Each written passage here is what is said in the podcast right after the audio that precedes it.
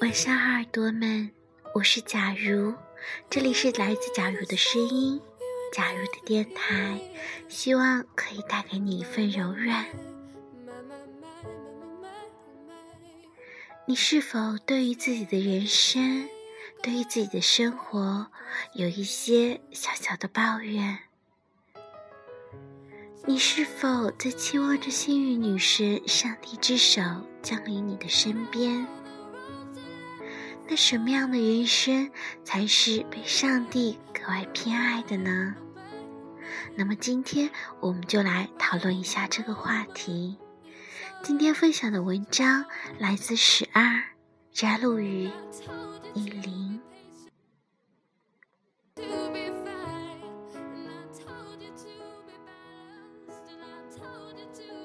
曾认识一个美丽的外教老师，临走前，我对他说。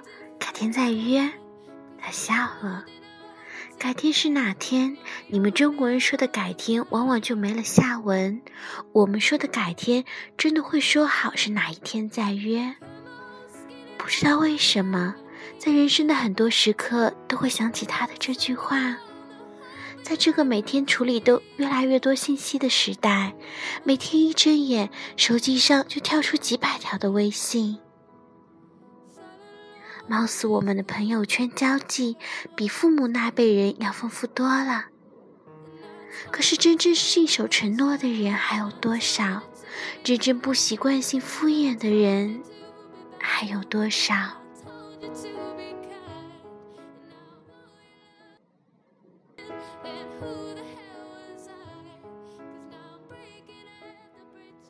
很多人留言问我。我这么内向，我这么不善于言辞，怎么才能交到朋友呢？我其实是很内向的人，对于表达自我有先天的障碍，不善于自我营销，更不善于让人第一眼就喜欢上你。我交朋友真的就是用很笨的方法。什么是很笨的方法？就是言必信，行必果。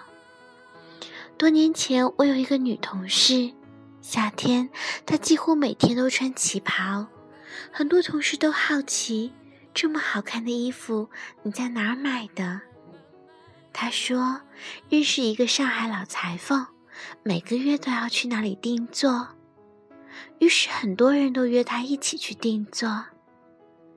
到了那一天，只有我一个人去了，他带着我选布料。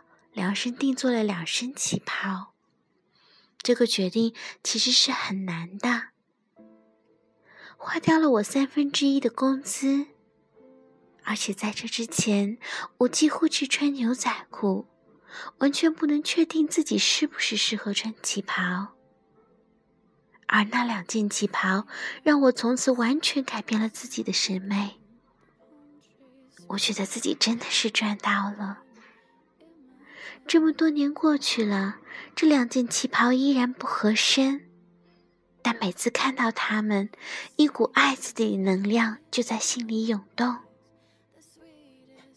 很多人常常心头一热答应对方，但一旦真正的去做了，他们就怂了，找各种理由让自己去放弃，让自己失信他人。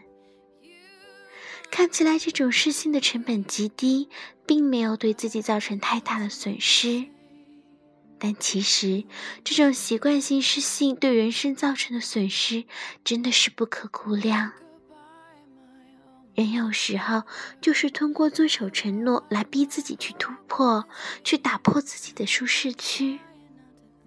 我第一次登雪山是源于几个好友约好了，于是拼命的鼓动我。借着那点欢乐的气氛，毫不犹豫答应了。回去后越想越忐忑，这种纠结、恐慌的心情一直延续到了出发前。只是实在不好意思跟大家说不去了。